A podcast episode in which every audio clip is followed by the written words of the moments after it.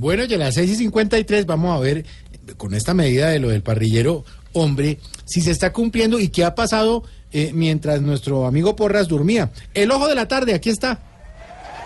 Así es, compañero. Me encuentro a esta hora en las calles bogotanas, en donde empezó a regir la restricción del parrillero. Las autoridades acaban de parar una moto que aparentemente llevaba un parrillero hombre. Al final lo dejaron ir porque el parrillero no era hombre, era presentador de la red. Los motociclistas siguen inconformes porque saben que hasta aquí llegaron los parrilleros de bien, debiendo 390 mil pesos que vale la multa. ¿Será que esta medida sí va a disminuir la delincuencia? Justamente, por aquí me encuentro con un fletero.